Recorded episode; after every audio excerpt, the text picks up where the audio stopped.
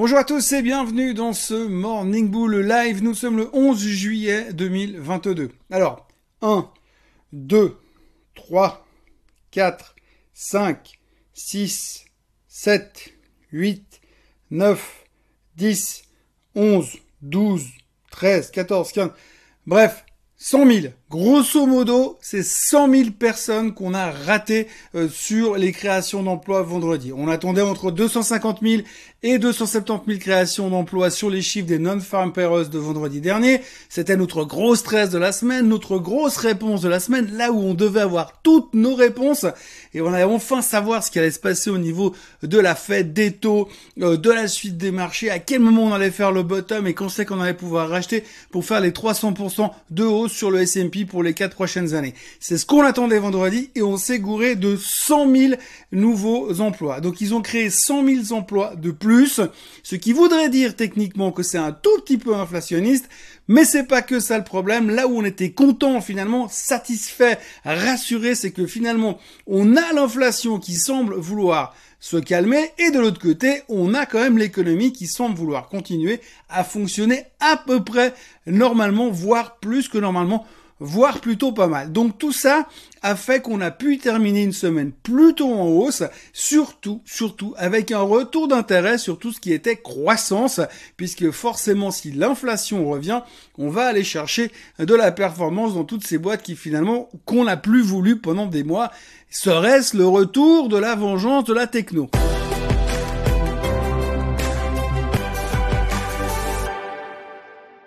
Donc effectivement, nous sommes dans un environnement de marché où on se pose beaucoup de questions. On l'a vu la semaine dernière que finalement les matières premières avaient commencé à baisser. On a un reflux des matières premières, on a le pétrole qui baisse, on a le cuivre qui baisse, on a le, blé qui baisse, on a un peu tout qui revient.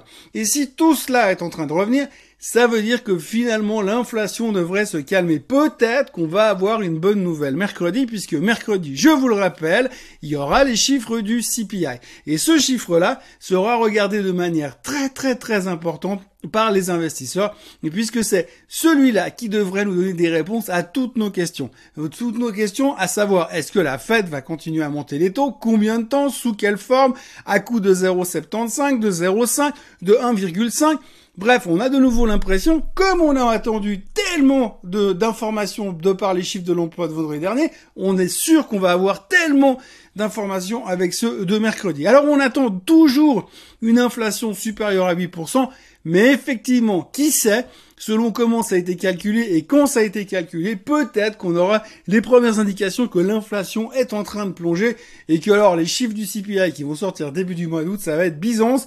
Génial, tout va bien dans le meilleur des mondes et plus rien ne peut nous empêcher euh, de rebondir définitivement. Donc l'interrogation que nous avons maintenant, eh bien, c'est de savoir si vraiment on est dans une phase de rebond ou pas. Si vous regardez un petit peu les informations qu'on a dans les médias financiers depuis quelques jours, on a une conviction assez proche de 50, 60, 70%, on va dire, euh, d'experts qui viennent nous dire que quelque part on va trouver un bottom dans tout ça. Parce que le marché va encore s'en sortir une fois. L'économie va s'en sortir une nouvelle fois. La Fed aura fait ce qu'il a fallu. Elle a monté les taux, elle a freiné l'inflation, elle a fait baisser les matières premières. C'est tout ça grâce à ses petits bras musclés que la Fed a réussi à faire bouger la psychologie des investisseurs. Et là, depuis quelque temps, on est en train de se dire peut-être qu'on est en train de faire un fond et que quelque part, là autour où on est, eh bien, on va trouver l'occasion de racheter à bon marché pour pouvoir évidemment profiter de ce nouveau bull market qui va inévitablement démarrer dans les prochains mois. Il faut savoir qu'en moyenne, on sait que les bear markets, ça dure entre euh, allez, 12, 14, 18 mois, ça dépend où vous regardez un petit peu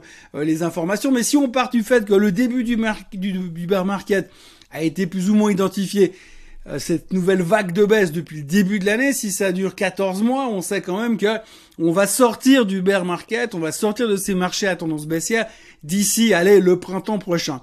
Donc ça veut dire qu'entre deux, ça veut pas dire qu'on va aller faire le bottom au printemps prochain.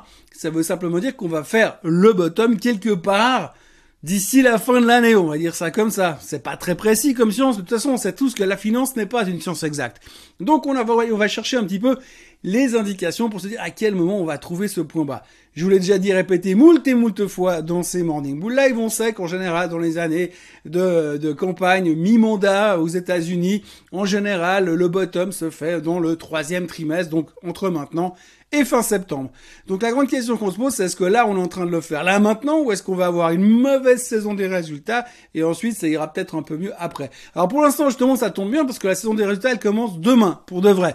On va dire ça comme ça parce qu'à un moment donné il faut bien déterminer une date.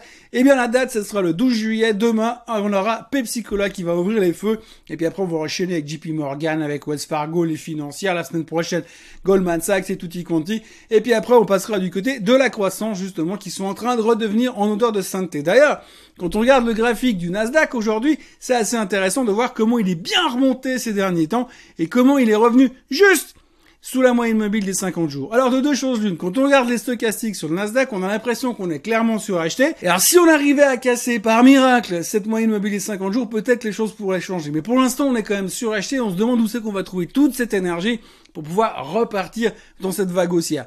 Et c'est vrai que quand on voit comment les chiffres sont perçus jusqu'à maintenant, et ont été perçus jusqu'à maintenant, les chiffres trimestriels, eh bien j'ai quand même l'impression que si vous avez la moindre, le moindre petit grain de sable à l'intérieur de la publication de vos chiffres trimestriels, eh bien le titre va se faire démonter. Même s'il a déjà perdu 30 ou 40% depuis trois mois. C'est pas grave. C'est démonté. On n'aime pas rater le moindre petit détail, le moindre petit détail ne sera pas pardonné et c'est ce qui pourra euh, créer encore pas mal de secousses ces prochains temps. Donc est-ce que tout ça veut dire qu'on va retourner de nouveau au plus bas, rechercher un nouveau plus bas pour aller trouver finalement ce point final à cette à ce bear market? On revient toujours dans ce cycle de l'investisseur. Moi, j'ai vraiment ce côté très psychologique qui me dérange parce qu'aujourd'hui, j'ai l'impression qu'on n'a jamais capitulé et il y a toujours beaucoup trop de monde qui sont là en train de se dire oui, mais moi j'attends parce qu'un jour ça remontera. Et en général, les cycles baissiers ne se terminent pas avec une certitude et une confiance à ce point-là. Et la deuxième chose aussi, c'est qu'en général, les médias, la radio, la télévision et tout y quanti, ils vous invitent, ils nous invitent nous, les experts en finance, entre guillemets, bien que je me mette pas forcément dans le groupe, mais les experts en finance, à venir à la télé pour expliquer pourquoi ça baisse, pourquoi c'est la fin du monde. En général, quand la télé s'en mêle, quand les grands médias s'en mêlent, c'est là où on commence à faire le bottom. Mais pour l'instant, on n'en parle pas du tout. Bon, il faut dire que c'est des vacances, que les volumes sont au plus bas et que les gens ont bien d'autres préoccupations pour le moment que de savoir où va s'arrêter le, le, bottom. Mais enfin, notre question à nous, c'est là, qu'est-ce qu'on fait à ce moment-là? Et tout ça est en train de tourner dans nos têtes en plein milieu de l'été et on aura peut-être des réponses à partir de mercredi. Pour le reste, eh bien, euh, ce qu'il faut retenir, euh, surtout la nouvelle de ce début de semaine, eh bien, c'est le deal Twitter qui a capoté, qui est tombé à l'eau. Alors, faut, faut être très franc entre vous et moi, c'est pas une énorme surprise. On savait bien que Elon Musk, à l'époque où il a fait le deal sur Twitter, c'était beaucoup trop cher par rapport à là où elle marchait aujourd'hui. Euh, il faut dire aussi que derrière, il y a eu beaucoup trop de petits problèmes du type ces fake accounts qui traînent derrière où on sait pas trop comment on peut pricer la société. Donc du coup, beaucoup de doutes derrière l'histoire de Twitter. C'est pas une grande surprise. Donc hier, enfin vendredi, il a annoncé que c'était terminé. Alors, c'est terminé pour l'aspect financier et bourse. Par contre, là où on va commencer à s'occuper, c'est le procès. Oui, parce que normalement, monsieur Elon Musk, il va devoir payer un milliard de dollars à Twitter. Alors Twitter, ils ont déjà réclamé leur milliard de dollars, mais ils veulent plus que ça, parce qu'il y a eu des dommages et intérêts, vous connaissez les États-Unis, on va forcément trouver un truc comme quoi, attention, le café c'est chaud, faut pas le renverser sur vous, parce que si on vous prévient pas, on peut vous coller un procès. Donc aux États-Unis, tout est possible. Twitter va demander plus. Elon Musk a déjà engagé les meilleurs avocats du monde. Et autant dire qu'il a les moyens d'engager les meilleurs avocats du monde pour lutter contre la réclamation de ce milliard et si possible s'il pouvait ne rien payer ça l'arrangerait. Bon c'est pas qu'il est dans le besoin mais franchement un milliard eh bien ça arrange tout le monde de les avoir dans la poche plutôt que dans la poche de l'autre. Donc du coup maintenant on rentre dans la phase procès Twitter, on a eu le procès Johnny Depp Amber Heard, maintenant on va passer dans le procès Twitter Elon Musk. Voilà le nouveau feuilleton de l'été, ça va pas changer grand chose au cours de bourse. Twitter s'est fait taper dessus en fin de semaine dernière.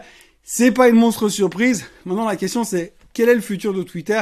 Eh bien ça, on a largement tout l'été, voire le début de l'automne, pour y répondre. Pour le reste aussi, on notera euh, l'arrivée des Uber Files, donc après les Panama Papers et tout est quanti, nouvelle enquête journalistique sur les pratiques euh, monstrueuse et pas jolie jolie de la part de Uber, pression sur les, chauffeurs, pression sur les gouvernements, accord secret avec un type qui s'appelle Emmanuel Macron en France, enfin des trucs comme ça euh, qui mettent une sacrée mauvaise image de marque sur Uber. Alors le problème, c'est à court terme, parce que c'est vrai que pour l'instant, bon, on n'aime pas voir ce genre de publicité dans les médias. Par contre, de l'autre côté, quand on regarde les impacts que finalement les Panama Papers et tout ce type d'enquête ont eu sur les financières ou sur d'autres titres de, de, ce même genre, eh bien, on peut se dire que ça ne devrait pas changer grand-chose à la face du monde et ni à la carrière de Monsieur Macron de toute manière. Donc c'est pas très important de ce côté-là, mais à noter quand même qu'on en parle un petit peu et que ça pourrait secouer un tout petit peu sur Uber ces prochains jours. Pour le reste, on notera que le Bitcoin est de nouveau à 20 000 dollars, que l'or est à 1739, que le pétrole est à 104 dollars, que pour l'instant il n'y a rien de changé en ce début de matinée. On notera quand même que l'Asie est en forte baisse ce matin, surtout la Chine et Hong Kong, parce que eh bien le gouvernement chinois a collé des amendes à des technologies chinoises type Alibaba, type Tencent, parce qu'ils auraient dans le passé sur certains deals M&A fusion-acquisition, pas rempli toutes les conditions antitrust, et donc du coup ils leur ont collé des amendes, ils sont en train d'envoyer des amendes un peu partout dans tous les centres. C'est des amendes de 75 000 dollars, donc il n'y a pas de quoi se rouler par terre en disant ça va mettre à mal des sociétés comme Alibaba. Mais bon, psychologiquement, c'est pas des bonnes nouvelles, et donc ça montre aussi que le gouvernement chinois on avait pensé pendant un petit instant qu'il allait lâcher les baskets euh, des, technologies chinoises, mais évidemment pas du tout. Il va continuer à leur mettre la pression et leur chercher des noises en permanence. Et puis à côté de ça, il semblerait qu'en Chine, ils ont de nouveau découvert une vague de Covid avec un nouveau variant BA5, enfin bref, une histoire de bataille navale. J'ai pas tout compris, mais en gros, il y a de nouveau des, euh, tests Covid positifs qui sont revenus euh, en Chine, donc on a de nouveau peur d'un confinement. Donc pression assez importante sur les marchés chinois ce matin. Voilà ce qu'on pouvait dire de ce début de semaine sur les marchés financiers. Ça va être une super ambiance. Donc, euh, je vous le rappelle, petite journée aujourd'hui, ce lundi. À noter quand même que les futurs sont en baisse de 0,6% ce matin. Demain, les chiffres du trimestre qui commence avec Pepsi Cola qui va publier. Et mercredi, il y aura les chiffres du CPI. Mais rassurez-vous, je serai encore là demain matin pour vous en reparler et pour vous, pour insister sur le fait qu'on va en reparler, reparler et reparler encore euh, quid de l'avenir de la finance? Eh bien, tout est ouvert. La Fed va-t-elle ralentir sa hausse des taux à la fin du mois? Le suspense est total. On aura les réponses d'ici la fin de la semaine, on espère. D'ici là, n'oubliez pas de vous abonner à la chaîne Suisse Côte en français. N'oubliez pas de liker cette vidéo et n'oubliez pas de revenir demain parce que ça continue euh, même pendant l'été, même avec les piscines de rosée avec plein de glaçons dedans. Passez une très très bonne journée et je vous dis déjà à demain. Bye bye.